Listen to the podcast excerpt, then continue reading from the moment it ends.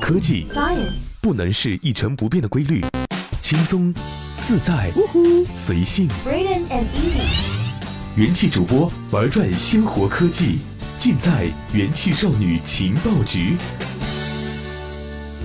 大家好，这里是用智商捍卫节操，用情商坚守美貌的元气少女情报局，我是小一。本节目由喜马拉雅网独家播出。相信每一个坏蛋可能都会有一个这样的幻想：有一天，我一定要从 ATM 机里面取出大把大把的钞票。为什么我会这样说哈？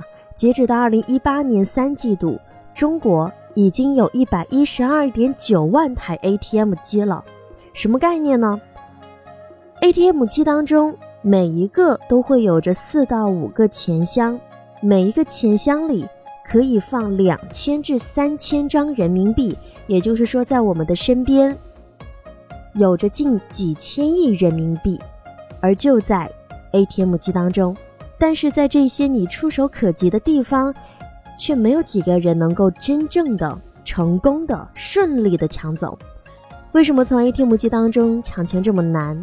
而你在 ATM 机取钱的时候，究竟会发生些什么呢？让我们首先先研究一部 ATM 机开始。我们首先拆开一台 ATM 机，在这个能够放钱的地方。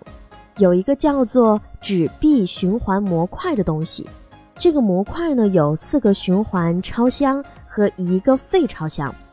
你把一千块钱放进了 ATM 机里，分钞轮会把纸币分离为单张传送，通过验钞的进入到了纸币暂存模块，不通过的从入钞口吐出。当这十张人民币验钞完成之后。暂存模块才会把钱通过传送带送到另外的，也就是它下面的钞箱里。之后，人民币会在滑轮和入钞叶轮的这样一个作用之下，落入到钞箱内的落钞板上。随着人民币越堆越多，推动着压钞板的滑动。而当你去取钱的时候，入钞叶轮停止转动，压钞板弹簧将回弹，进而驱使人民币移向出钞滚轮。将整叠纸币分离为单张纸币，进入出钞通道，最后从机器吐出。你可以在 ATM 机的背面看到一个后台管理界面，能够看到设备状态和每一张钞箱的余额。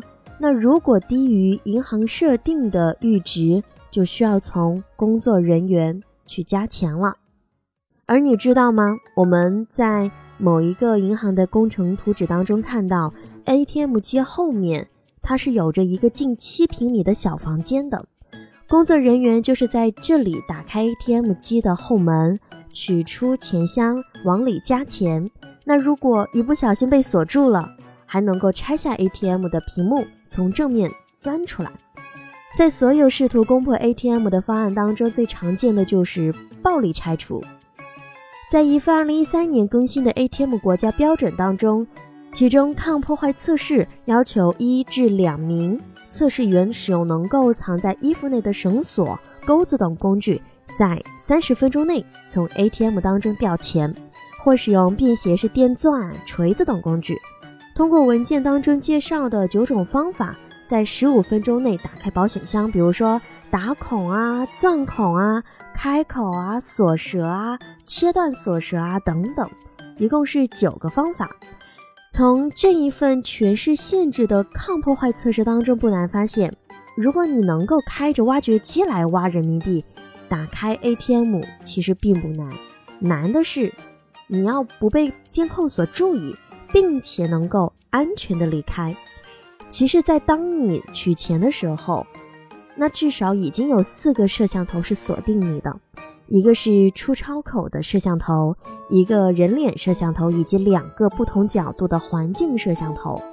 ATM 上还有拾音器和震动传感器，只要发现面部遮挡啊、信号干扰啊，或者是异常震动，那这个监控系统就会自动报警。强攻虽然没戏，但是可以智取嘛。几乎所有的 ATM 系统都基于 Windows XP。早在2010年，安全工程师巴纳比·杰克就公开演示了两种给 ATM 植入木马的方案，让 ATM 当场失态，疯狂的吐钱。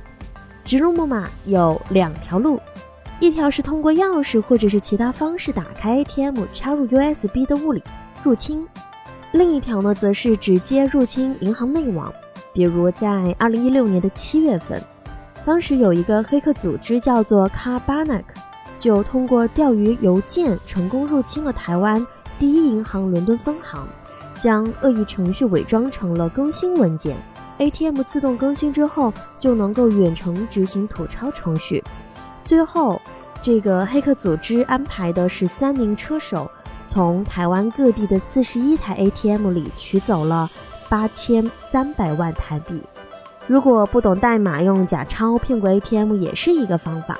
但是在二零一五年开始，中国所有的 ATM 都加装了冠字号识别模板，你存进了 ATM 里的每一张人民币，都可以在后台查询到编号、图片、交易时间、ATM 机编号和你的卡号。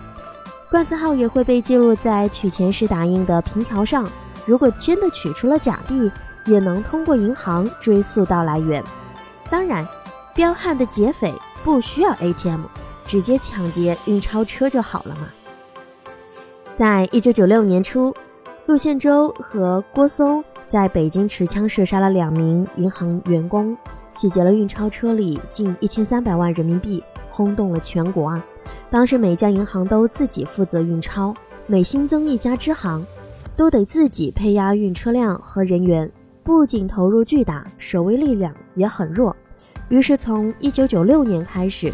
银行运钞开始被外包给了武装押运公司，一家公司负责多家银行。如果你轻举妄动，很有可能被霰弹枪打穿。所以法网恢恢，疏而不漏啊！对于我们，安安静静、乖乖巧巧的做一位良民吧。科学技术是第一生产力，生产力的提高，往往也提高了经济的效益。而这种科学技术，无时无刻。都在改变我们的生活。好了，以上就是我们的节目，我是小一，咱们下期再见吧，拜拜。